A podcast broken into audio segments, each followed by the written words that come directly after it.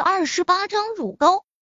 韩梅能够站起来了，可以说这惊动了医院高层和所有的专家。因为按照当初韩梅的伤势来看，就算手术完美到毫无瑕疵，后期至少也需要两个月的康复期才能站起来。但现在韩梅仅仅用了不到半个月的时间，怎能不让人震惊？当下医院就给韩雪做了全身检查，随后震惊的发现，她的恢复比之理想中的还要好。可以说，如果仅仅看现在的检查报告，根本就无法相信韩梅之前受了那么重的伤。随后，医院就韩梅的状况专门组织了一次专家会议。当得知韩梅的手术是林若风做的事，所有人都非常震惊。当天下午，院长就找到了林若风，直截了当的提出想让林若风留在医院工作。以林若风的手术水平，绝对能让医院的整体实力都提升一个台阶。不过，却被林若风毫不犹豫的拒绝了。因为韩梅的伤势已经恢复，所以第二天就办理了出院手续。随后踏上了回家的路程。下午三点，终于回到了被大山包围的小林村。啊，大牛媳妇回来了！很快，韩梅回来的消息就传遍了小林村的每一个角落，很多乡里乡亲的都来看望韩梅。一直到傍晚时分，来看望韩梅的乡亲们才纷纷离去。林若风将从好兄弟王大壮的媳妇叶柔水那里拿来的五千块钱和拖拉机送去后，再次回到家，望着因为母亲重伤而一贫如洗的家，林若风紧紧的握着拳头。现在他回来了，他自然不会让这个家再贫困下去。林若风脑中有神秘传承。想要赚钱，并不是一件多么困难的事情。思考了许久，林若风最终将目标定格在乳膏上。没有一个女人对自己身材不在意的，特别是外面的女人，为了能够拥有吸引人眼球的事业线，不惜做手术，塞入各种假体，承受着很大的风险。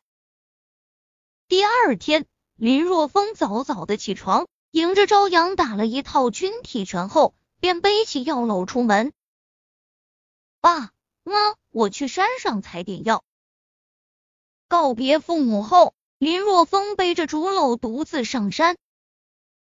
小林村四面都是深山，林若风小时候经常在大山里乱窜，所以对于大山无比的熟悉，可谓是轻车熟路。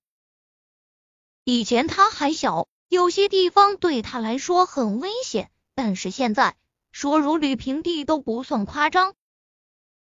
他要去大山上寻找一种叫做茴香花的野花。小时候，他曾经在大山中看到过，很好看，但那时候并不知道这种野花叫什么名字。直到现在脑中出现了神秘传承后，他才知晓这种野花叫做茴香花。而茴香花的花瓣在脑中传承中是用来配制乳膏最主要的材料。咦，这里有几株茴香花？这种野花在大山中很少。林若风跑了大半个山头后，才在一个偏僻的角落发现几株。小心翼翼的将花朵采摘下来后，林若风在这里做了一个记号。一般生长回春花的地方，来年还会生长。直到中午时分，林若风才采摘了接近五十朵茴香花。按照脑中的传承，这五十朵茴香花全部制成乳膏后，估计够是个女人使用的。回到家中后，林若风匆忙的吃了饭，便搭配一些其他的材料，开始熬制乳膏。当乳膏熬制完以后，林若风有些犯难了。